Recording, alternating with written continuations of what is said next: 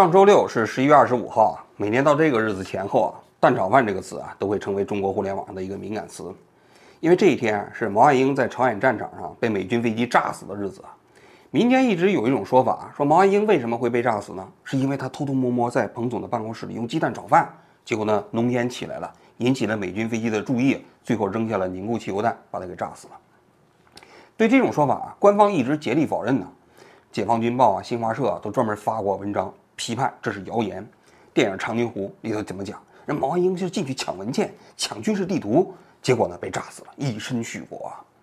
最近还有一个中国历史研究院啊，关于这个部门，我过去的节目里讲过，每年到十一月二十五号的时候都要出来辟谣。今年还专门做了一个视频，说“蛋炒饭”这种说法是对烈士毛岸英啊最恶毒的这个这个造谣抹黑啊！在十一月二十五号这前后啊，“蛋炒饭”这个词不能随便讲啊，一旦讲后果非常严重啊！三年前。有个美食作家叫王刚，王刚就是在网上教大家做饭的啊，做的非常好。我的很多饭都是跟他学的啊。他就发了一个教大家怎么做蛋炒饭的视频，不是十一月二十五号这一天发的啊。结果引起了很多小粉红的出征啊，说的是污蔑英烈啊。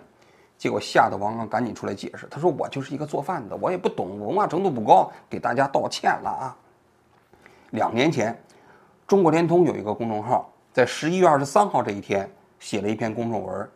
教大家怎么做蛋炒饭，结果也引起了无数人对他的讨伐。最后怎么着？这个公众号就被封杀了。你别看中国联通也是中共的亲儿子，蛋炒饭这个词也不能随便讲。真有不信邪的，在十一月二十五号这一天在网上说蛋炒饭，后来就直接给拘留了。所以你看到了吗？蛋炒饭已经成为了十一月二十五号前后在中国啊不能讨论的一个话题。但境内不能讲，我们境外可以随便讲。我今天就要偏偏来讲一讲蛋炒饭。话说星期六那一天，我还专门到外面吃了一碗蛋炒饭啊，发了一个照片啊，结果很多人都在那骂我嘛。其实，在我看来啊，搞清楚蛋炒饭跟呃毛岸英去世的真实关系，这也有价值。就中共为什么怕一碗区区的蛋炒饭呢？话说毛岸英死于蛋炒饭这种说法，最早来源于杨迪。杨迪啊，是志愿军总部的作战处的副处长，后来也做到一个正军级的干部啊。杨迪有一个习惯，就写回忆录。他一共写了三本回忆录。第二本是抗日战期间在参谋总部的日子里，第三本叫在志愿军总部的日子里啊。杨迪的回忆录我基本都看过，史料价值还非常高啊。他在这个在志愿军总部的日子里啊，他就讲到了毛岸英去世的细节。在他第一版里头还没有讲到蛋炒饭，还只是说炒饭。嗯，在二零零三年的这一版里头，他把炒饭改成了蛋炒饭。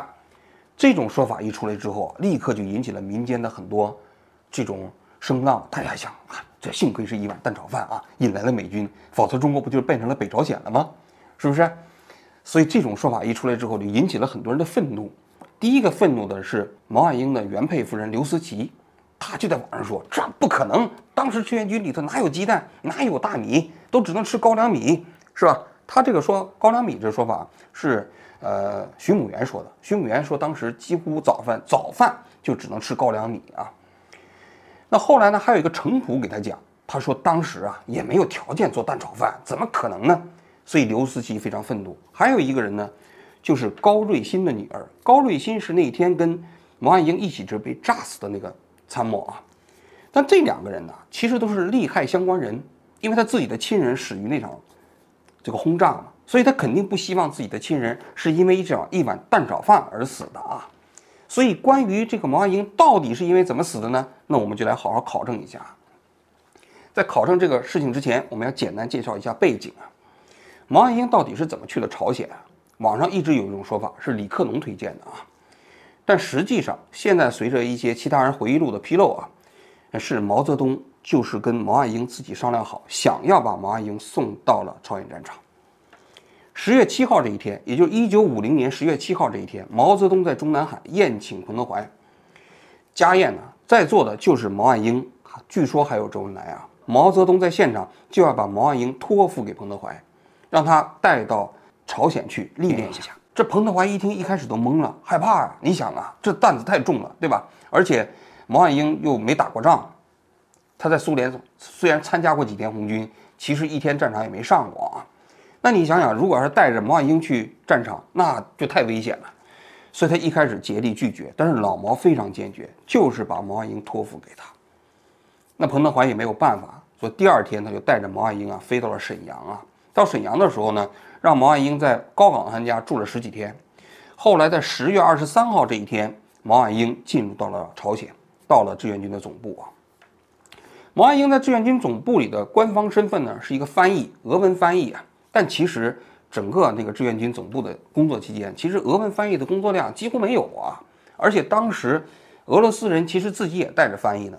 在他整个在志愿军工作的三十二天的时间里啊，一共只做过两次翻译，一次是苏联驻朝鲜的大使到志愿军总部跟彭德怀去会面，这一次是这个啊毛岸英翻译的。另外一个就是苏联的一个什么委员会啊啊到那儿去跟彭德怀见面，他做的翻译就这两次，除此之外没有什么其他翻译了。他另外一个身份呢，就是彭德怀的司令部办公室的党支部书记。啊，其实没什么事情啊，他在那里头也不需要值班。多人的回忆录都证明，毛岸英在那里头实际上工作是非常清闲的，平时就是陪彭老总下下棋，然后呢，在作战会议的时候打打岔。当时大家都知道，第一次战役过程中，三十八军不是打得不好吗？这个彭德怀在那地方大发雷霆，结果呢，开会的过程中。这毛岸英是站起来，拿起来那个小棍儿，在地图前指使画小。当时其他人并不知道他是毛岸英啊，因为他化名杨翻译，底下人都很奇怪，说这个翻译怎么这么胆大啊？这个彭老总在那讲话的时候啊，他就在那讲，他其实就是一个翻译啊。结果现场没人敢说话，彭老总也不敢说话，所以你可以看到他在志愿军总部里的地位是非常特殊的啊。那么在这个十一月二十五号这一天，志愿军的总部发生了什么呢？志愿军的总部啊，当时在朝鲜的北部叫大鱼洞的地方，这其实已经搬了几次家的一个地点了。此前更早的地方在大洞，大鱼洞这个地方呢是一个金矿，有现成掏的这样金矿的山洞，便于隐蔽嘛。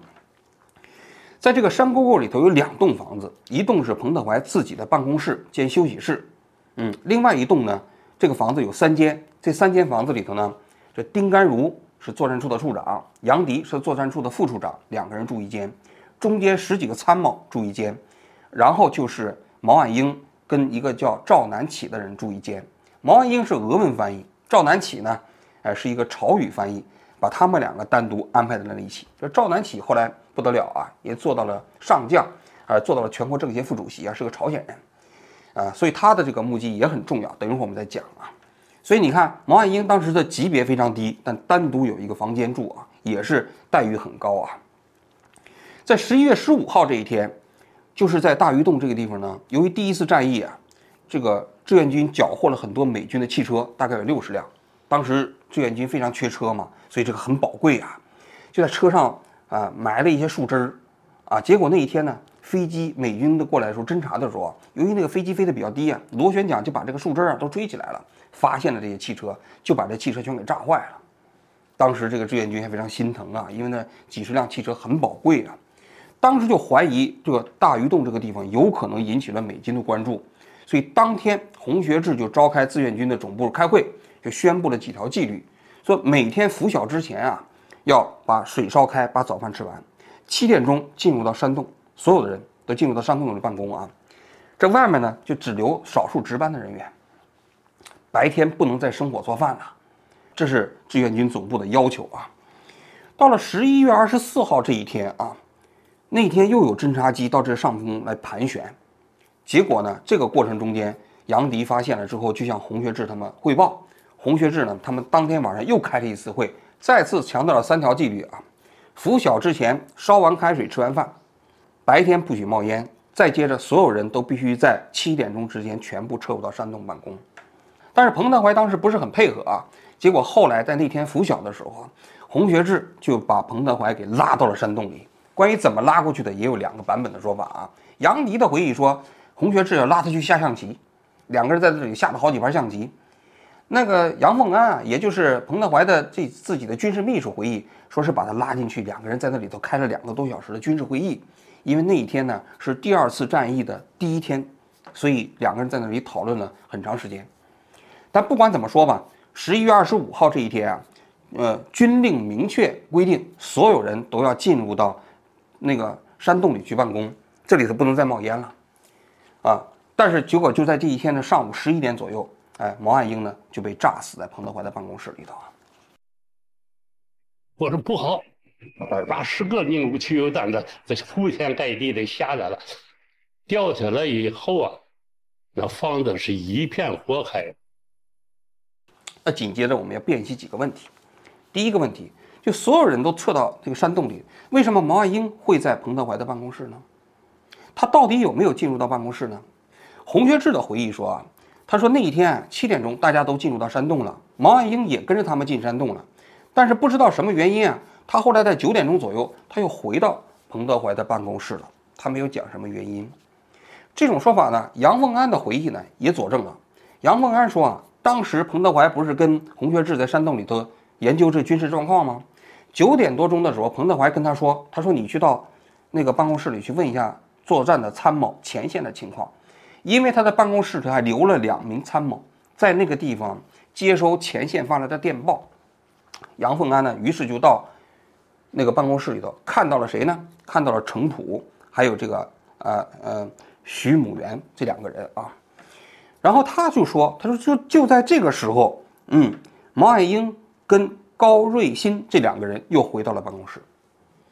嗯，所以你可以看到了吗？说毛岸英早上跟着大部队进到了山洞，九点钟左右回到办公室的有两个人，但是呢，也有一种不同的说法啊。”另外一种不同的说法就是程普，程普说啊，其实毛岸英根本就没有进入到山洞，他就在那办公室里在忙啊，找文件呀，和非常辛苦啊。后来很累，就趴在桌子上睡着了。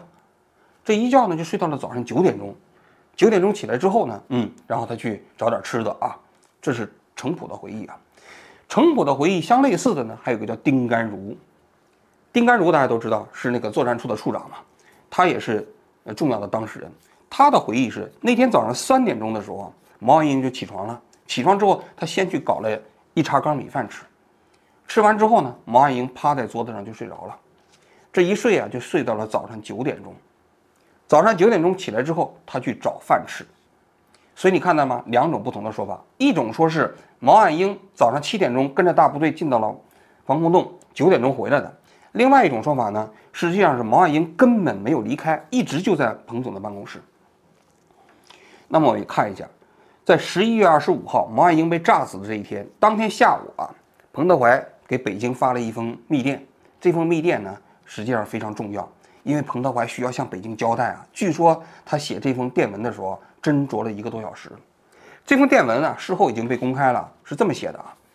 他说，十一月二十五号当天拂晓七点，我们这些人都已经撤到了山东，但是毛岸英等四人未离开。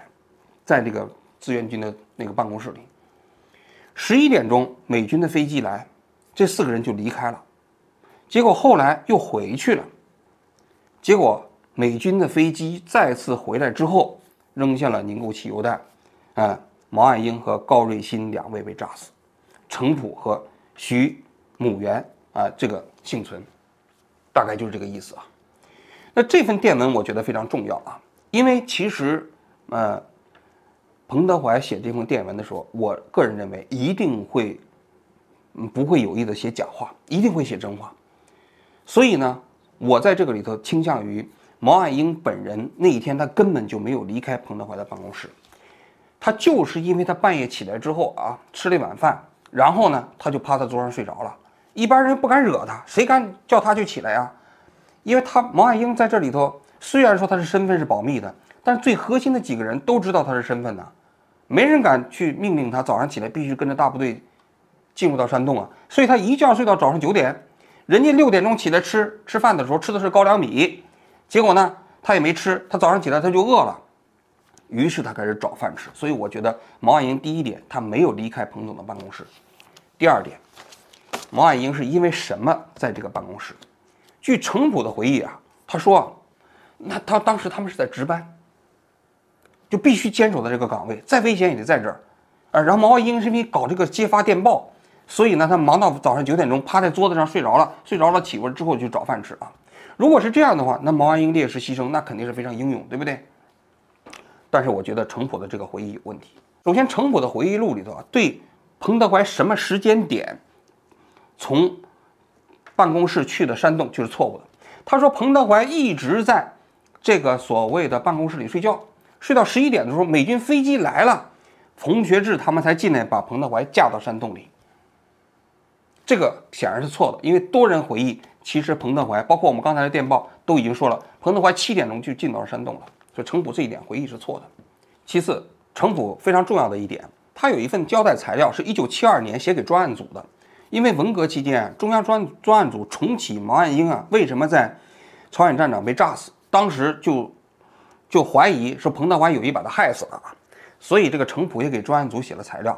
但是你想想，一九七二年那个时候，文革期间，程普自己也受牵连，他敢随便写真话吗？不太敢呐，是吧？所以他的很多话你要打个折扣。第三点，程普说他值班和徐增元值班，这点没问题，因为当时确实有参谋留在了彭德怀的办公室接发电报。但问题的关键是。毛岸英属不属于这个序列？我们刚才讲了，毛岸英在这个整个办公室里头啊，他是没有具体工作的，他就是俄文翻译，他又不需要值参谋班儿。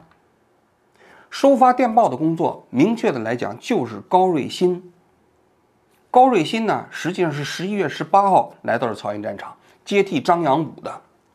张扬武原先是一直彭德怀的秘书啊，在这上干了几天之后啊。他实际上不适应这里的工作，就跟彭德怀提出来离开，所以他是十一月十七号离开的。十一月十八号，高瑞新来到这里，因为高瑞新呢，写的电文出来，彭总不用改，所以都是彭德怀来口述，哎，高瑞欣来写，那也轮不到这个毛岸英来做呀，从来没有任何回忆录里头讲到毛岸英需要登记这个什么所谓的电报啊，所以这一点啊，其实也不成立。所以你可以看到了吗？程普他是把他和徐母元两个人值班的事情扩大到了毛岸英身上，那最后给人感觉毛岸英也在那里值班。实际上毛岸英并不是在那里值班，他就是因为睡觉睡过头了，起来搞饭吃，最后呢被炸死的。第三点就是毛岸英那天啊，到底是不是在在搞蛋炒饭啊？关于蛋炒饭的说法啊，杨迪的回忆是说，那一天大家不都撤到防空洞里头了吗？他到那现场去检查，发现了毛岸英。跟程普还有一个人不认识，在那个地方在做蛋炒饭，他就说你怎么能做蛋炒饭呢？不让冒烟呢？然后那个程普就说，他说我哪敢做蛋炒饭呢？那是那个翻译在做啊。这是杨迪的说法，这个说法其实得到了好几个人的印证，比如说杨凤安，也就是彭德怀的军事秘书啊。因为那一天彭德怀不是跟洪学智在那个现场里头研究军事情况，九点钟左右的时候让杨凤安到。那个办公室里头去询问参谋的情况吗？杨凤安到了现场之后，毛岸英跟高瑞欣就回到了那里，在做炒饭，这是他的说法。所以杨凤安的说法其实也左用了、佐证了杨迪的说法。还有丁甘如的说法，丁甘如当时回忆说，三点钟他起来了，说先吃了口饭，一觉睡到早上九点钟，九点钟起来之后呢，又开始去炒饭。包括赵南起。其实也是说他去找口饭吃，去做炒饭，所以炒饭这个说法啊，实际上是得到了多人的印证。当时呢，刘慈欣说是没有鸡蛋，怎么可能有鸡蛋？其实鸡蛋是有的，这一点其他人的回忆录里头也说了，鸡蛋当时确实是稀罕物，是当时朝鲜人民军的次帅叫朴一宇，这朴一宇曾经也在中国的军队里干过，他在中国军队里干的时候名字叫王威啊。就是跟中国军方是非常熟悉的，也是一口流利的汉语。后来在建国之后，我们把很多中国军队里的朝鲜族的官军全部送给了北朝鲜啊。这个王威就回到了北朝鲜，变成了朝鲜人民军的次帅。他到那个志愿军总部去看彭德怀的时候，带了一篮子鸡蛋，所以是有鸡蛋的，不是没鸡蛋的。所以蛋炒饭这个情节啊，实际上是可信的，不是不可信的。但为什么程普又说拿了苹果和苹果烤苹果皮呢？其实这也简单。他说当时弄完这个文件之后，他去吃苹果，吃完苹果烤苹果皮，那就是吃完蛋炒饭又去吃苹果嘛，这个很简单嘛。但是你不管是蛋炒饭还是苹果皮，大家都记住了，其实这已经违反军纪了。因为洪学智已经在军事会议里头说了，这个白天不能冒火，不能有烟。你不管是烤苹果皮也好，你去搞蛋炒饭也好，你不都是在冒烟吗？你不都是在暴露军事目标吗？这是第二个方面。第三个方面就是那徐增元，徐增元是跟程普一起幸存的一个人啊。他后来的回忆啊，又提供另外一个细节。他说那一天的时候啊，他们一开始都在那个房间里头。吃饭、聊天、侃大山。结果美军飞机就来了，于是他们就跑出去了。这四个人全都跑出去了。跑出去之后，毛岸英突然说：“他的咖啡还在那里头呢。”这咖啡啊，对毛岸英特别重要，因为毛岸英在苏联生活多年，养成了吃西餐的习惯，特别喜欢喝咖啡。那十一月十四号这一天，高岗啊到朝鲜去慰问志愿军，专门给他在沈阳市场买了一铁盒咖啡，送给了毛岸英。毛岸英特别喜欢，当然这咖啡当时也非常稀罕的，所以毛岸英那天啊，应该是先吃完蛋炒饭，又吃了苹果。吃完苹果，又烤了苹果皮。烤完苹果皮，开始煮咖啡。就在煮咖啡的时候，美军飞机十一点钟来了。于是这四个人全从从这个房间里跑了出去。跑出去之后啊，毛岸英说：“不好，我的咖啡还在那里头呢。”于是他又回去了，一个人又回去了。这个时候呢，高瑞新在这里值班呢，而程普呢和啊徐母元呢，当时都在外面没有回去。就在这个时候，美军的飞机来到了现场，扔下了凝固汽油弹。于是呢，毛岸英跟高瑞新这两个人呢，就牺牲在彭德怀的作战室里头了。整个事件的来龙去脉啊，大致就是如此啊。接下来我讲讲我自己的看法。首先，第一点，毛岸英有没有违反军纪啊？我们看这些人的回忆录拼凑起来的事实啊，可以看出来，毛岸英绝对是违反军纪了。他违反军纪有两点。第一点，洪学智明确说七点钟之前必须撤到防空洞里头去，他没有撤，因为他就在那个。彭总的办公室趴在桌子上睡大觉，别人都需要执行的命令，他不需要执行，特殊嘛。第二点，明明十一月二十五号这一天不能有明火，但是呢，他睡觉起来，他搞自己的饭吃，不管是这个米饭也好啊，咖啡也好啊，烤苹果皮也好啊，热馒头和米饭也好啊，总而言之，他在点火，这也是明确违反军纪的情况，也没有人敢阻拦，也没有人能制止。太子嘛，在前线嘛，谁敢去约束他呢？所以。毛岸英他的死，跟他自己违反军纪是有莫大的关系。假如说他就就像彭德怀一样，跑到了防空洞里头，就在彭德怀旁边看彭德怀跟洪学智下象棋，他就不会死嘛。所以他的死很大程度上是咎由自取，这是第一点。第二点，毛老毛把毛岸英送到朝鲜是为什么呀？大家民间的解读都是说他想镀金嘛，培养他儿子做接班人嘛。很多人也竭力反对啊，说不不可能，老毛就是无私，是吧？但在我看来，老毛把毛岸英送到朝鲜就是为了镀金，就是想把他当做接班人来培养。大家可以看一下后来政治的发展，老毛自己的侄子毛远新成为了他的联络人，成为了辽宁省革委会的主任。他的女儿李娜北大毕业之后没几天，一个造反就变成了解放军报的总编辑。他自己的老婆江青最后就变成了政治局常委。这基本上的权力结构也是家天下呀，他只是没有一个争气的儿子啊。假如说有一个争气的儿子，你想一想，他地位肯定不超过毛远新吗？不超过江青吗？他不是把他儿子当未来接班人培养是什么呀？那么对于他来说，把自己的儿子当做接班人培养来说，非常重要的一点，需要有战争的履历。毛岸英在前苏联的时候啊，他曾经参过几天兵。但是他也没有上过前线，也没打过仗啊，而且那是苏联军队啊。但是在中国军队里头，他如果没有履历的话，他能镇得住军队那些山头吗？所以最好的方式就是把他送到朝鲜战场，然后呢就在彭德怀旁边，也不参与什么直接的战斗任务，同时呢又增加了他的整个军事履历，那是最好的一个方法。结果没想到自己的儿子啊，骄纵自大，目无军纪，结果自己给自己带来了杀身之祸啊。这实际上是毛岸英去世的真实的历史背景啊。最后，我要回答一下，为什么中共这么在意啊？民间社会啊，对毛岸英啊是不是死于蛋炒饭这个细节如此在意啊？表面的原因，让毛泽东的儿子到朝鲜战场上也不打仗，天天在那个地方无所事事啊，违反军纪，为了一口吃的，最后被美军炸死了。这个说法如果坐实了，特别丢人嘛。但更深远的原因，在我看来还是。他们不希望啊，把毛泽东家天下的这么一个企图啊给昭示出来，因为后来他这个家天下的企图没有实现嘛，毛岸英被炸死了嘛，所以你也很难验证他将来是想把毛岸英培养成一个自己的接班人。但既然死了，这个逻辑不能让他被被人看出来。但我刚才已经讲了，其实他这个逻辑虽然毛岸英死了，但在他其他的那些亲属里头，不也体现的如此淋漓尽致吗？所以我们的观点是。就是毛岸英如果不死，一定会把他培养成接班人。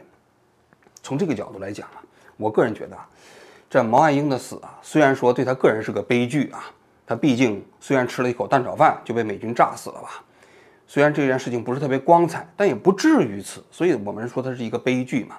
但是对中华民族来说，那确确实实是一个幸事啊。你想想，毛岸英如果不被炸死的话，那么整个中国会怎么样呢？在我看来，最终毛泽东一定会把毛岸英培养成那金正恩，或者金正恩的他爹，也就是说，他一定会让毛岸英顺利的接自己的班儿。这个你在毛远新啊、江青啊，包括毛新宇身上，你都能看出这样的影子来嘛？因为后来是因为毛岸英被炸死之后，他实在找不出人来了，没有办法。而且你可以看到老毛在晚年啊，他作为一个专制的独裁者啊，对这个接班人的问题啊，有多么多么的这个呃这个徘徊和犹疑啊。一开始找了刘少奇，把刘少奇给整死了；找了林彪，林彪最后一个飞机失事也给摔死了啊。对于一个专制独裁者来说，要把权力交给哎不是自己亲人的人，那是非常痛苦的一件事情。所以你想想，如果毛岸英活着的话，一定他会把这个权力交给自己的儿子。从这个角度来讲啊。毛岸英的死啊，确确实实是中华民族的幸事。所以啊，我个人觉得十一月二十五号这一天啊，境内是不能吃蛋炒饭了。但是我们在境外啊，实际上吃吃蛋炒饭这件事情还蛮有价值的。如果要是毛岸英顺利的当权，那邓小平没戏啊，华国锋也没戏啊，那整个中华民族那会陷入到万劫不复的境地啊。所以啊，我们吃蛋炒饭不是为了嘲讽毛岸英，是为整个中华民族后来走上了。改革开放的道路而庆幸，当然了，喝瑞幸咖啡也可以啊，瑞嘛，你想想，幸嘛，这都是其实对这件事情最好的解释了啊。好，我今天就讲到这里，谢谢大家。